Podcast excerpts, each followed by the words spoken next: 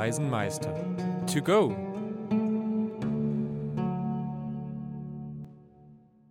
Hallo und willkommen zurück zu einer weiteren Episode unseres Uni-Podcasts Sieben Weise Meister to Go. Passend zur vierten Episode unseres Podcasts beschäftigen wir uns heute auch mit dem vierten Erzähltag des Werkes. Ich bin Carla und begleitet werde ich heute im Studio von Feli. Hallo, ich bin Felicity und ich bin auch Studentin der Universität Konstanz. Ähm, vorab möchte ich einfach sagen, dass wir unsere Aussagen über Inhalt und Text uns auf die Kolmarer Fassung der Sieben Weisen Meister beziehen werden. Ähm, wie Carla eben schon gesagt hat, befinden wir uns jetzt im vierten Tag der Rahmenerzählung und auch an diesem Tag stehen sich wieder zwei Exempel gegenüber. Einmal das Exempel der Kaiserin Sapientes und mit diesem Exempel versucht sie wie immer, den Kaiser dazu zu bewegen, den Prinzen aufgrund der angeblichen Vergewaltigung hinzurichten. Und diesmal richtet sie sich auch an die Meister. Ähm, gegenüber steht dann der Meister Massilientos mit seinem Exempel Tentamina, der wie immer versucht, mit seinem Exempel Zeit zu gewinnen, sodass der Prinz sich am siebten Tag dann eben selbst retten kann. Die Sekundärliteratur, die wir zu diesen Exempeln oder zu dem heutigen Tag der Rahmenerzählung gelesen haben, waren die beiden Texte von Katja Skorff-Obenhaus, Seeing is Believing, Deception as a Narrative Tactic in Die Sieben Weisen Meister und ihren Text The Whole is the Sum of its Parts, Misogyny as a Unifying Factor in Die Sieben Weisen Meister. Zudem haben wir auch noch den Text von Killis Campbell, The Source of the Story Sapientis in the Seven Sages of Rome hinzugezogen. Ich würde sagen, bevor wir richtig durchstarten mit unserer Diskussion, lohnt sich vielleicht unserem Publikum mal zu erklären, worum es in diesen Exempeln eigentlich geht. Ja, voll. Also ähm, ich stelle euch als erstes das Exempel Sapientes vor. Das ist das insgesamt siebte und vierte Exempel der Kaiserin, in dem vor allem das Thema der Unfähigkeit, äh, die Realität wahrzunehmen, aufgegriffen wird. Also ähm, der Kaiser wird in diesem Exempel von den weisen Meistern mit einem Zauber belegt, sodass er blind ist, sobald er sich außerhalb des Palastes aufhält. Die Kolmerer Fassung schreibt hier, dass der Kaiser in seinem Palast wohl gesag, und wenn er da Ruß kam, er ging oder reit, so war's er blind und gesag niet.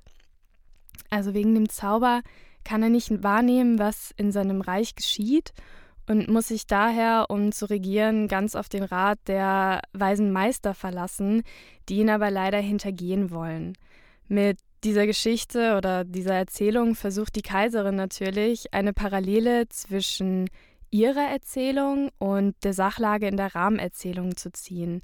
Sie erkennt allerdings nicht, dass ihre Erzählung ironischerweise an ihre eigenen Versuche erinnert, die Handlung ihres Mannes durch ihre Erzählungen zu beeinflussen. Also hier ist auch ein gewisser Ironieaspekt dabei.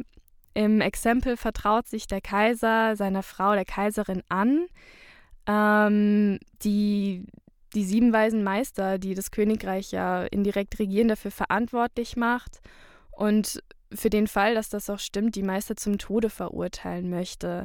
Sie sagt, Folgend mins Rotes, es soll auch nicht beruhen. Er hand in uwam Riech sieben wiese Meister, die durch ihr Wiesheit uwer Kaisertum regierend. Und wellen ihr den Sachen noch graben, wie das an Uch kommen, sie ihr findet, dass die Meister daran schuldig sind. Und findet es sich also, so tun sie entschämlichen Tod sterben. Der Kaiser ruft daraufhin die Meister zu sich und stellt sie vor die Aufgabe, dass er entweder wieder außerhalb des Palastes sehen kann oder sie sterben müssen. Die Meister beherrschen diese Kunst leider nicht ähm, und reiten in eine Stadt und finden einen Jungen, den die Meister als äußerst weise und fromm befinden. Diesen Jungen, der in der Geschichte übrigens den Namen Merlin hat, fragen sie dann um Rat. Und auffällig ist hier, dass dem Jungen sofort ein Name gegeben wird. Also sonst geht es in den Geschichten ja oft nur um einen Ritter oder um einen Kaiser und so weiter, aber es wird sehr selten jemand direkt mit einem Namen betitelt.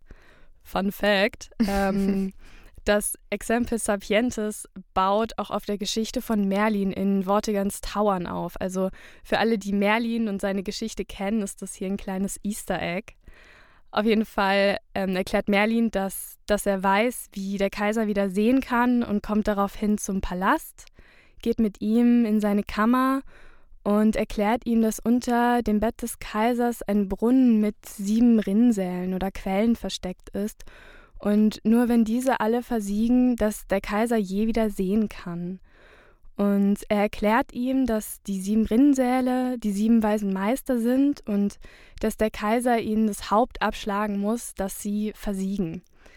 Das macht der Kaiser daraufhin auch, alle Quellen versiegen und als er mit dem Jungen ins Kaiserreich reitet, kann er wieder sehen und belohnt ihn reichlich. Ähm, so viel zum Inhalt. Am Ende des Exempels stellt die Kaiserin dann noch klar, dass mit dem Brunnen der Sohn gemeint ist, mit den sieben Quellen, die sieben Meister, und so also klar ist, dass wenn der Sohn keine Hilfe mehr von den Meistern bekommt, die ja für ihn sprechen in dem Moment, versiegt auch der Sohn ähm, mit seiner bösen List.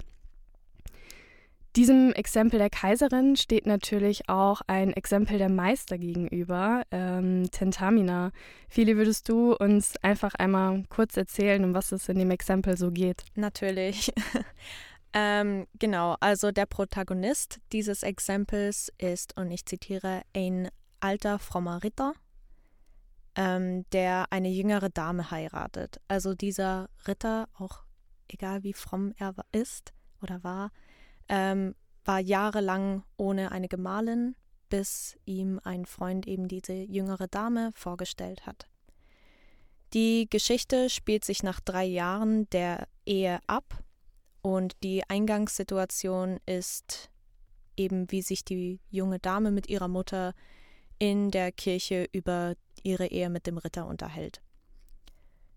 Dort sprach die Mutter, wie gefället dir din Mann? Die Tochter sprach Übel. Wenn er es wär also gut, ich lege nachts bei einem Stocke, also bei ihme. Ich hab aller Kurzwille noch Freuden einen Niet von ihme. Darum will ich zuvor einen anderen lieb haben. Genau, also die junge Dame, die fühlt sich von ihrem älteren Ehemann nicht befriedigt und ähm, ganz nach diesem allzu beliebten Motiv in vielen mittelalterlichen Erzählungen, ähm, wo eben eine junge Dame mit einem älteren Mann verheiratet ist, dieser sie aber eben nicht zufriedenstellen kann, ähm, will die junge Dame eben den Ehebruch begehen. Die Mutter rät dann ihrer Tochter, ihren Ehemann mehrfach auf die Probe zu stellen und ihn dann halt eben diesen Proben zu unterziehen um seine Reizbarkeit unter Beweis zu stellen. Smart. Ja, definitiv. Ähm, genau, die erste Probe wäre eben, dass sie seinen Lieblingsbaum fällt. Die zweite, dass sie seinen geliebten Hund tötet. Und die dritte Probe wäre, dass sie ihn vor äh, Gästen in der Öffentlichkeit blamiert.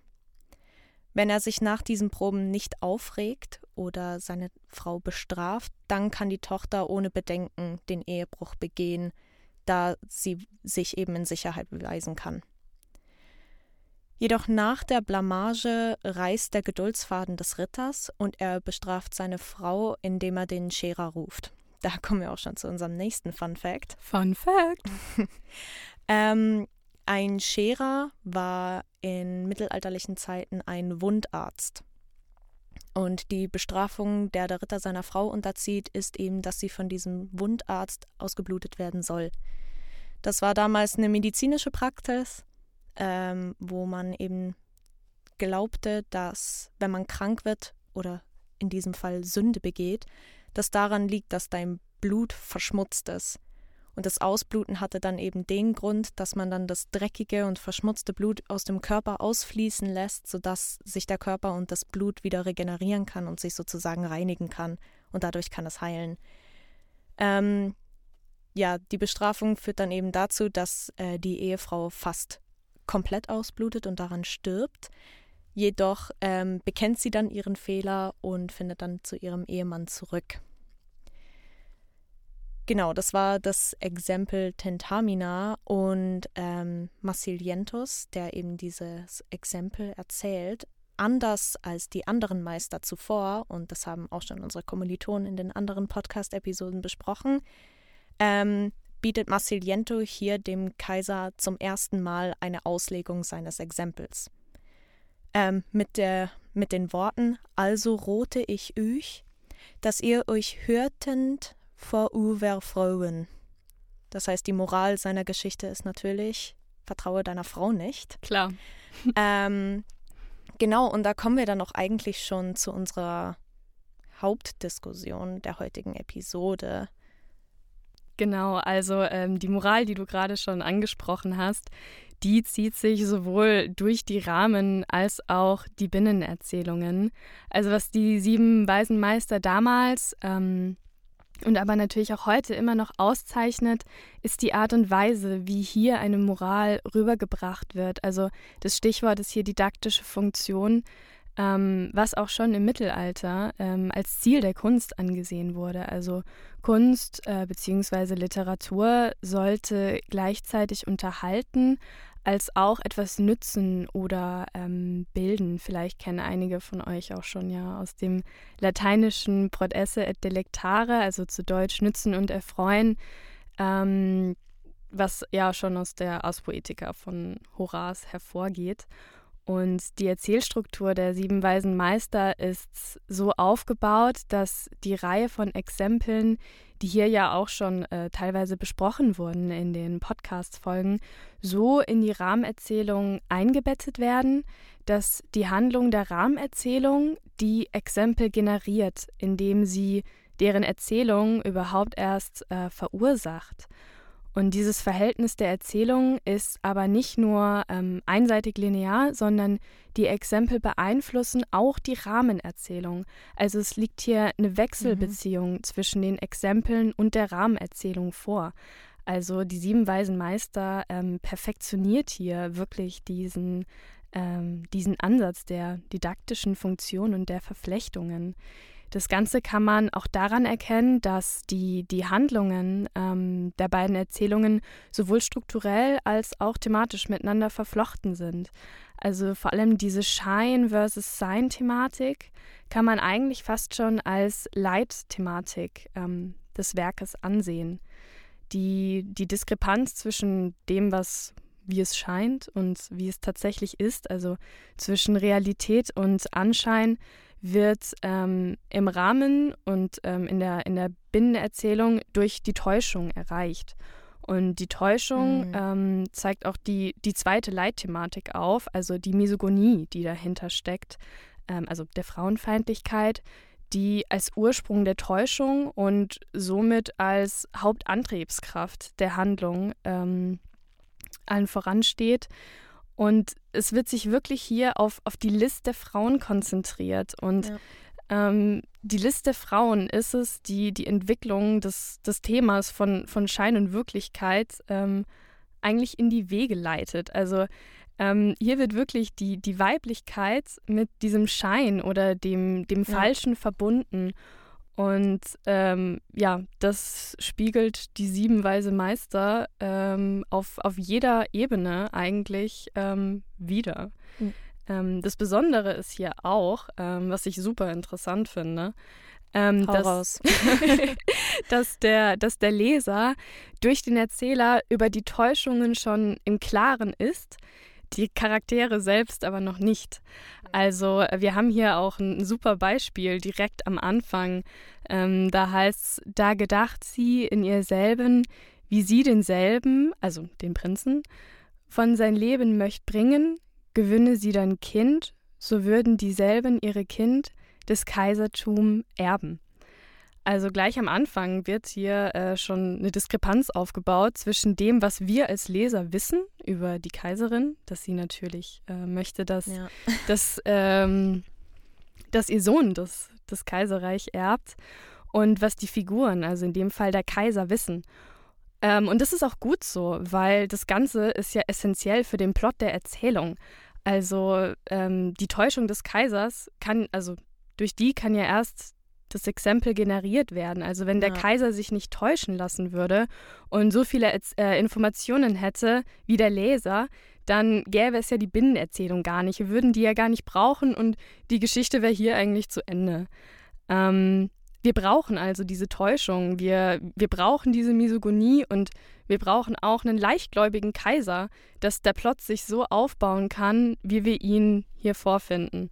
Ja, und es sind eben genau diese Leitmotive, die du gerade alle angesprochen hast, die sich nicht nur eben durch die verschiedenen Exempel ziehen ähm, und somit auch thematisch die Exempel zusammenhalten, sondern sie ziehen sich auch durch die gesamte Rahmen, äh, Rahmenhandlung, wodurch, und das ist eben das Besondere an die sieben Weisen Meister, ja. dass Rahmen- und Binnenerzählungen zusammengehalten werden. Also es hat ja schon so was Romanhaftiges. Also es kommt einem nicht so vor, als würde man die ganze Zeit verschiedene Geschichten lesen, sondern es, es findet ja alles irgendwie zusammen. Und das ist genau das, was du angesprochen hast. Das sind eben diese Leitmotive, die das alles zusammenbringen. Ähm, eben wie du schon gesagt hast, die generieren sich ja gegenseitig. Ähm, wenn wir dann weiter auf diese Leitmotive eingehen, Carla, ich fand das echt interessant, was du auch über den Kaiser gesagt hast. Also, dass weil er sich täuschen lässt, lässt er sich, also lässt er sozusagen einen weiteren Exempelverlauf zu. Also diese Idee des Täuschens ist sehr interessant, weil der Kaiser eben die Entscheidungsfigur ist und eben dennoch in dem Fall irgendwie keine Agency hat. Ja, absolut. Also ich meine, das Ganze passiert ja immer wieder. Also das passiert im Endeffekt ja einmal am Anfang, also quasi die, die Urtäuschung, ähm, die hier stattfindet. Aber im Endeffekt passiert es ja auch nach jedem Exempelpaar immer wieder. Denn man hat äh, nach jedem Exempel von der Kaiserin oder von den äh, weisen Meistern ja auch einen Wechsel ähm, zwischen dem, was der Kaiser eigentlich gerade denkt. Also ja. der Kaiser wird eigentlich als die leichtgläubigste und naivste Person dargestellt, obwohl er ironischerweise die Entscheidungsfigur ist und ja. eigentlich die, die, die, die ganze Agency hat über Leben und Tod entscheidet. Sollte man meinen. Sollte man meinen. Ähm, ja, was, was natürlich auch noch sehr interessant ist, ist, dass die Kaiserfigur in den Exempeln auch sehr unterschiedlich dargestellt wird. Ja, das stimmt. Ja. Also in den Exempeln der Kaiserin ähm, kommt der Kaiser nicht unbedingt so gut weg.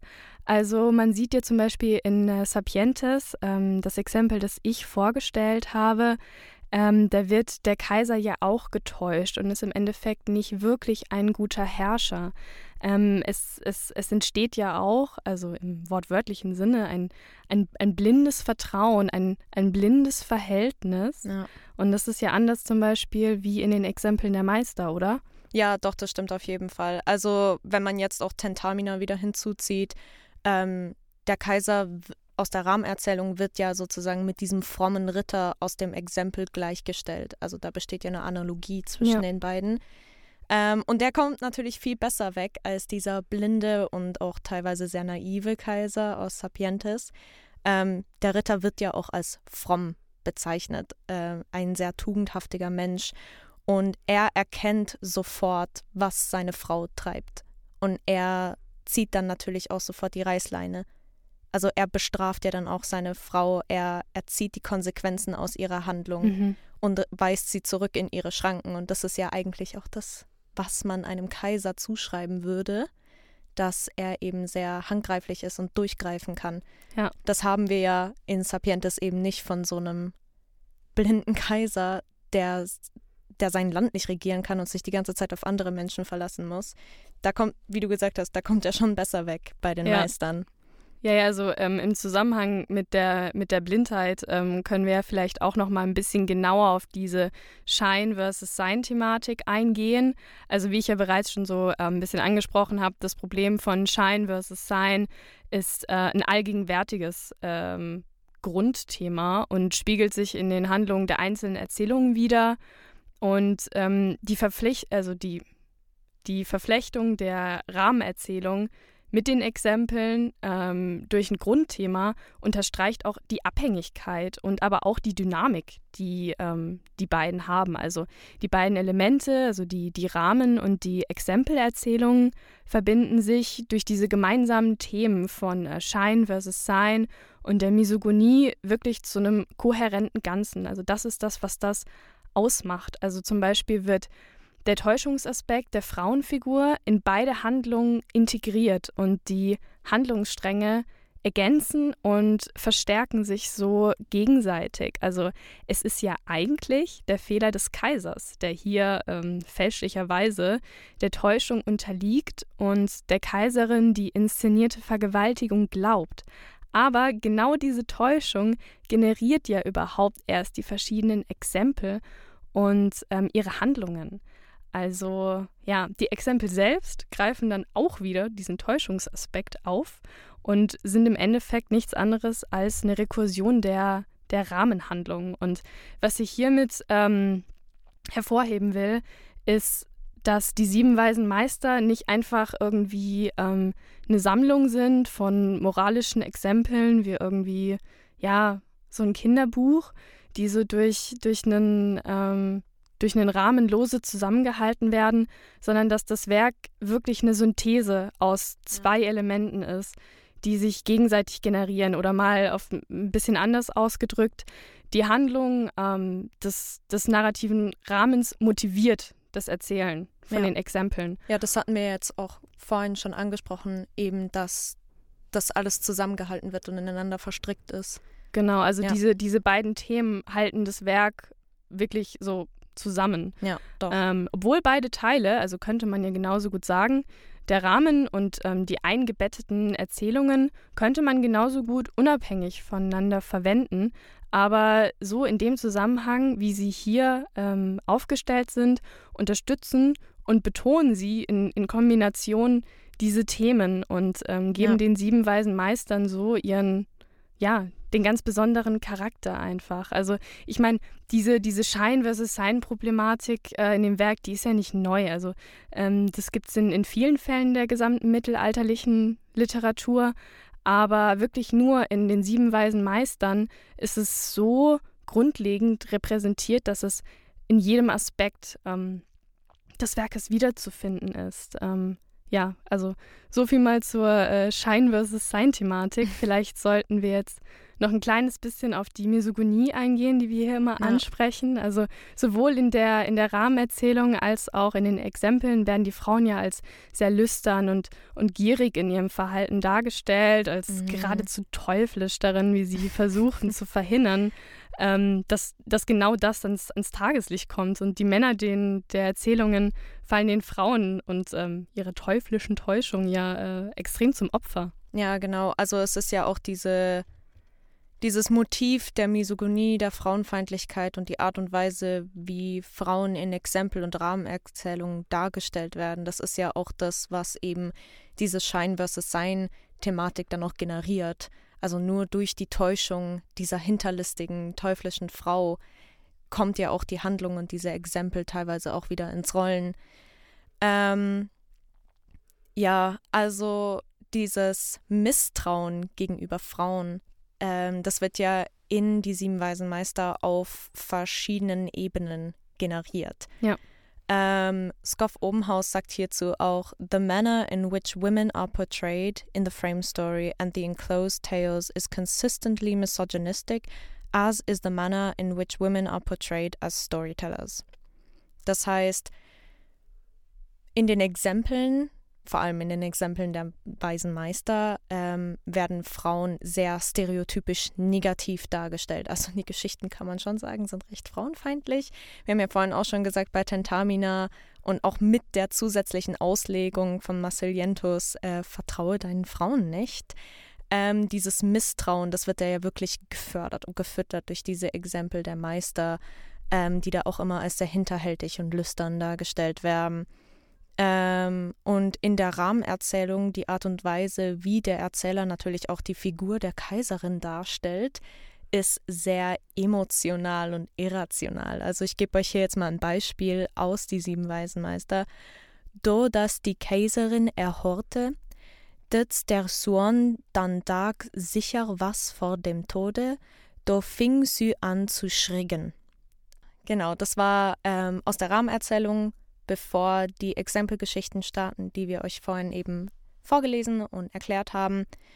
Ähm, als das klingt die, super hysterisch. Ja, also als die Kaiserin dann eben wieder vernimmt, dass der Prinz schon wieder von dem Kaiser geschont wird und wieder zurück in seine Zelle gebracht wird, da fängt sie einfach an zu schreien. Also wie du gesagt hast, sie wirkt einfach richtig hysterisch und total emotional und irrational.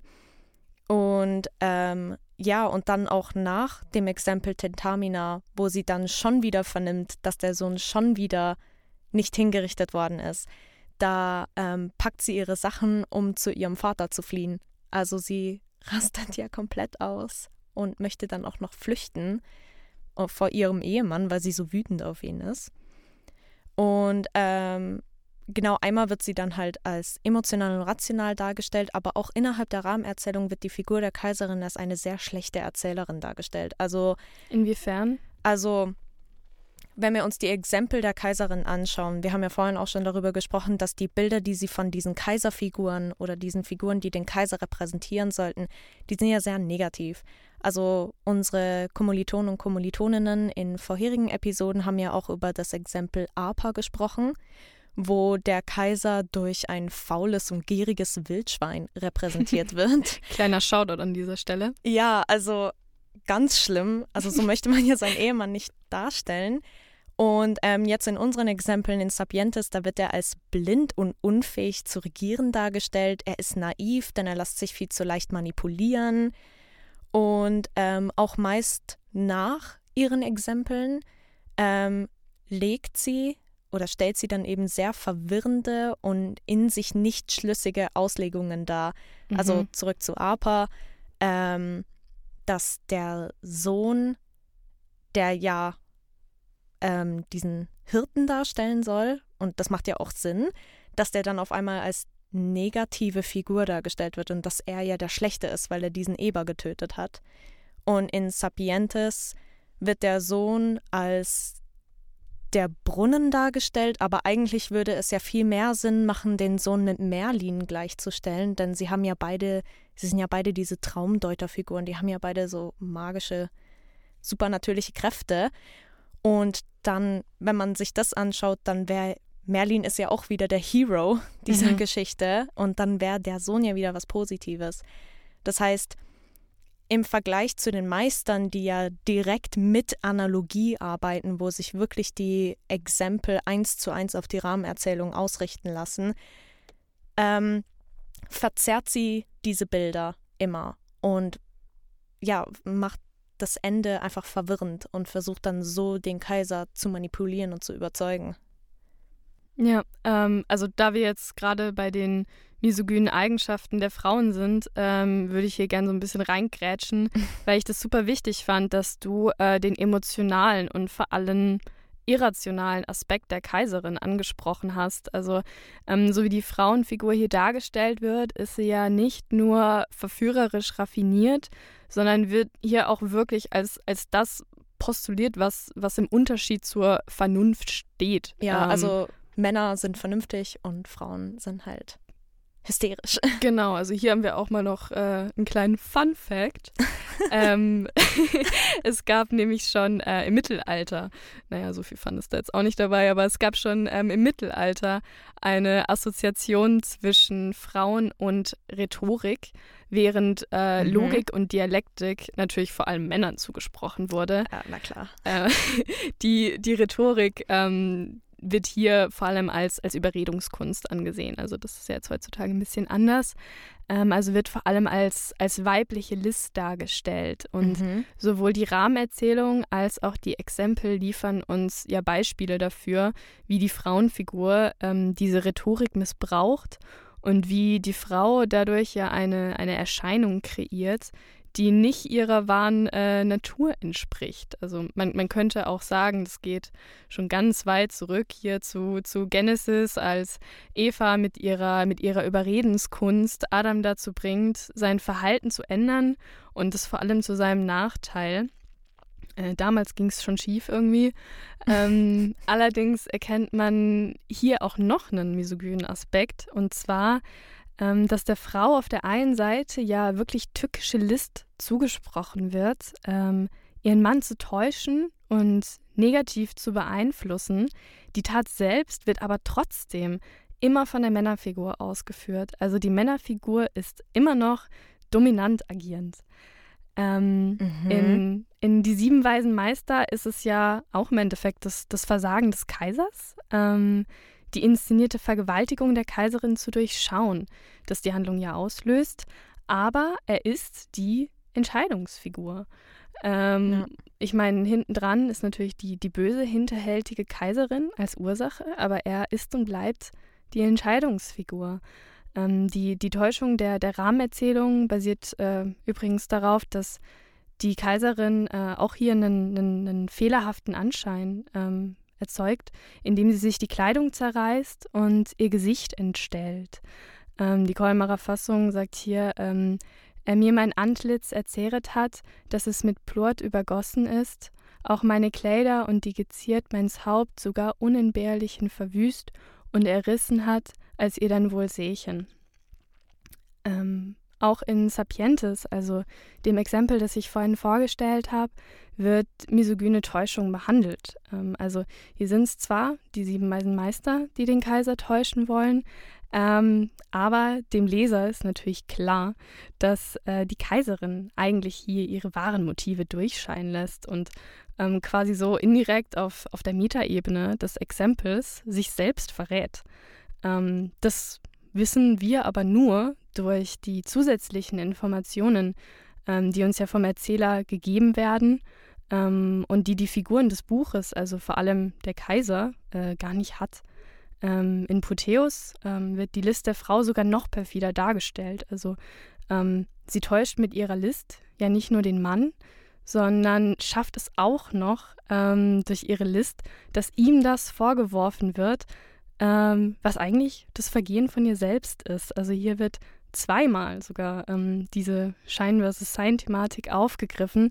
Sie täuscht ihr zum einen ihren eigenen Tod vor und durch diese Täuschung ähm, schafft sie es, zurück ins Haus zu kommen und ähm, sogar, dass, dass ihr Mann für ihre eigenen Vergehen bezahlen muss.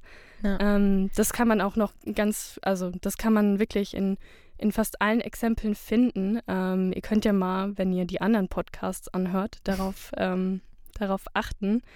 Aber ja, also wie, wie empfindest du das? Also wie empfindest du diese ganze Misogonie-Thematik? Ähm, was sind deine Gedanken dazu? Also, wo ich dem, was du gerade gesagt hast, durchaus zustimme, und das sind ja auch Dinge, die äh, Scoff Obenhaus ja auch thematisiert hat, sind, dass äh, die Misogynie durchaus zentrale Motive von Die Sieben Weiser Meister sind. Ähm, ich muss dennoch dem Aspekt teilweise widersprechen, ähm, dass die Kaiserin als irrational porträtiert wird und als schlechte Erzählerin dargestellt wird, Du hast ja vorhin auch gesagt, ähm, auch schon in Sapientes legt sie dann wieder ihre eigenen Intentionen dar. Und das wissen wir als Leser, aber der Kaiser halt wieder nicht. Ja. Ähm, ich finde nicht, dass das irgendwie zeugt oder den Anschein macht, dass sie dadurch eine schlechte Erzählerin ist, sondern ich finde, es zeigt nochmal, dass sie durchaus sehr raffiniert und sehr intelligent ist. Und das sind ja eigentlich Aspekte, die hauptsächlich den weisen Meistern und dem Sohn zugeschrieben werden, also dem Prinzen, aber unserer Kaiserin dann halt auch nicht. Ähm, aber ich finde, sie ist durchaus raffiniert in ihren Erzählweisen und als Erzählerin. Also sie ist ja, ähm, ich finde auch die emotionalen An Ausbrüche, die wir vorhin thematisiert haben, ähm, das dient ja der taktischen Manipulation ihres Ehemannes und sie weiß, das funktioniert, weil auch ähm, nachdem sie gedroht hat, zu fliehen und zu ihrem Vater zurückzukehren, da kommt der Kaiser sofort ins, ins Schlafzimmer und versucht sie davon wieder abzuhalten und wieder ruhig zu stellen und verspricht ihr wieder, dass er seinen Sohn hinrichten wird.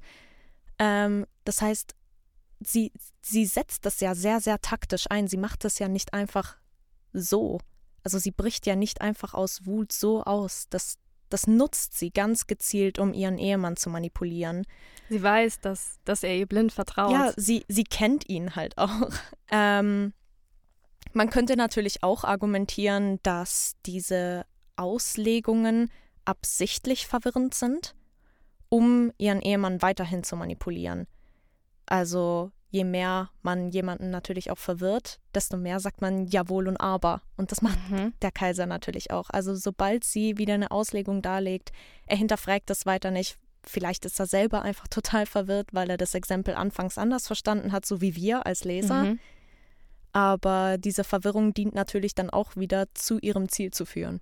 Ja, ja, guter Punkt. Also der, der Kaiser selbst ist ja auch nicht unbedingt die rationalste ähm, Person, wenn er sich äh, so von, von seiner emotionalen Bindung leiten lässt und es ihn ja auch nicht kalt lässt, wenn er ja. die emotionalen Ausbrüche der Kaiserin sieht. Ja.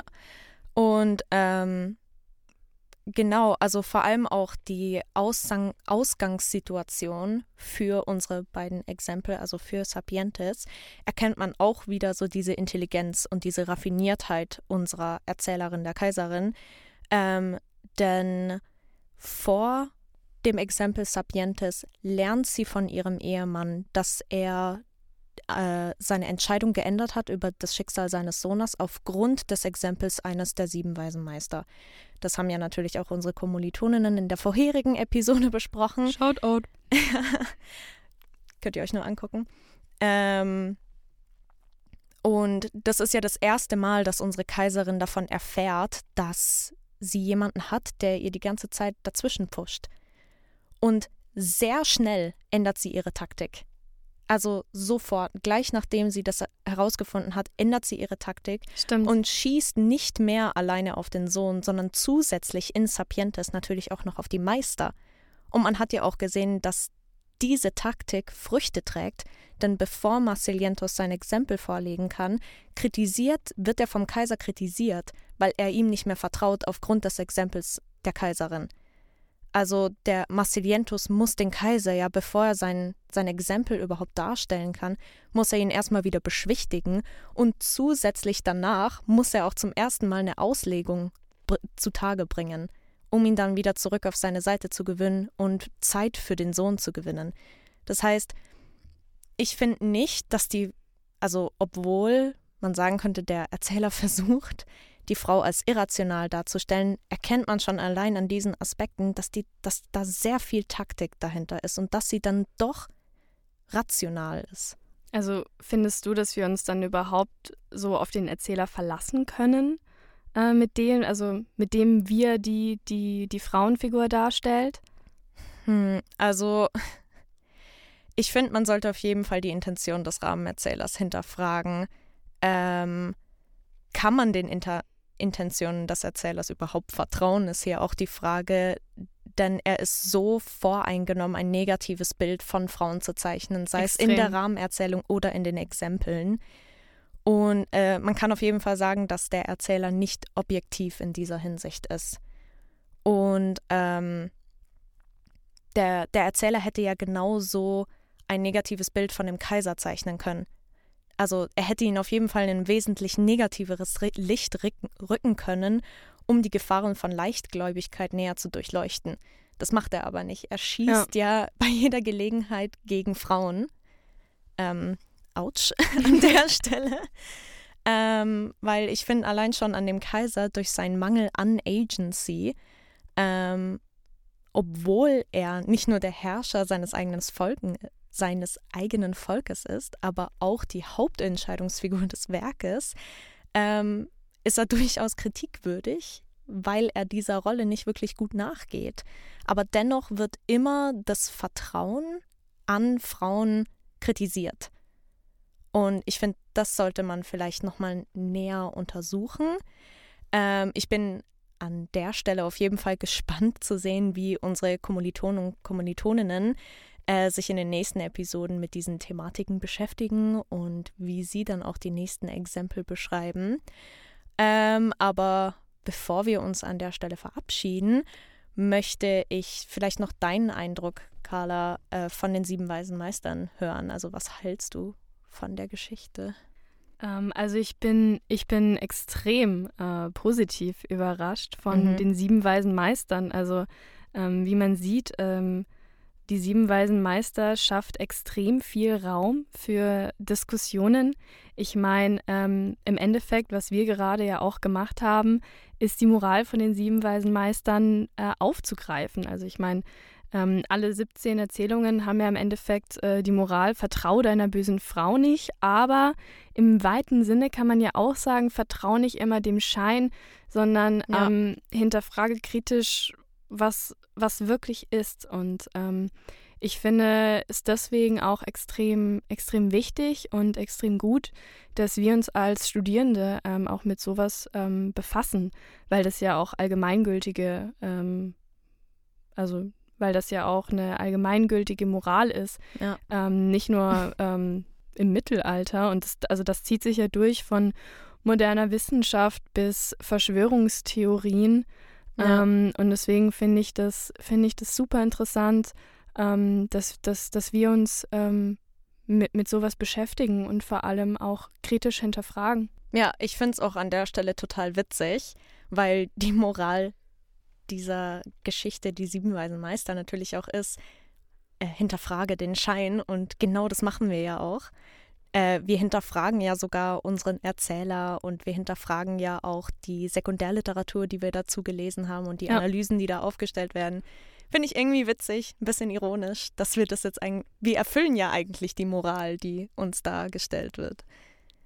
Ähm, ja, was ich eigentlich ganz cool an die sieben weisen Meister fand, war, ich bin in das Seminar gekommen mit dem Eindruck, ja gut, mittelalterliche Literatur, einfältig. Naja, ne? Ja, also ich dachte, das wäre sehr einfach geschrieben, sehr einfältiger Plot. Äh, und auch bei Die Sieben Weisen Meister hatte ich Angst, dass durch die ganze Wiederholung es einfach nur langweilig wird. Aber ich bin so positiv davon überrascht, auch je mehr wir uns damit befasst haben, von Episode zu Episode in unserer Podcast-Serie, ähm, dass da sehr, sehr, sehr viel literarisches Know-how dahinter steckt und dass man dieser Zeit vielleicht am Anfang gar nicht zutrauen würde. Und deswegen hat es mich echt gefreut und ich freue mich auch auf die weiteren Episoden, die da dann auch folgen werden.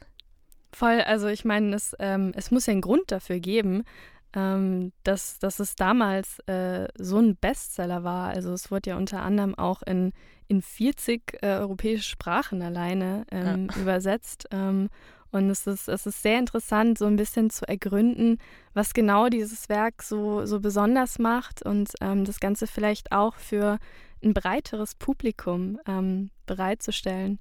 Deswegen, ja. Ja, und an der Stelle würde ich mich verabschieden. Ja. Ähm, hab mich gefreut, mit dir mich diese Episode zu drehen. und ich freue mich, wie gesagt, auf die nächsten Episoden. Hört rein, ähm, hört zu, was unsere Kommilitonen noch so zu sagen haben zu den Waisenmeistern. Genau. Und ja, macht's gut. Ciao.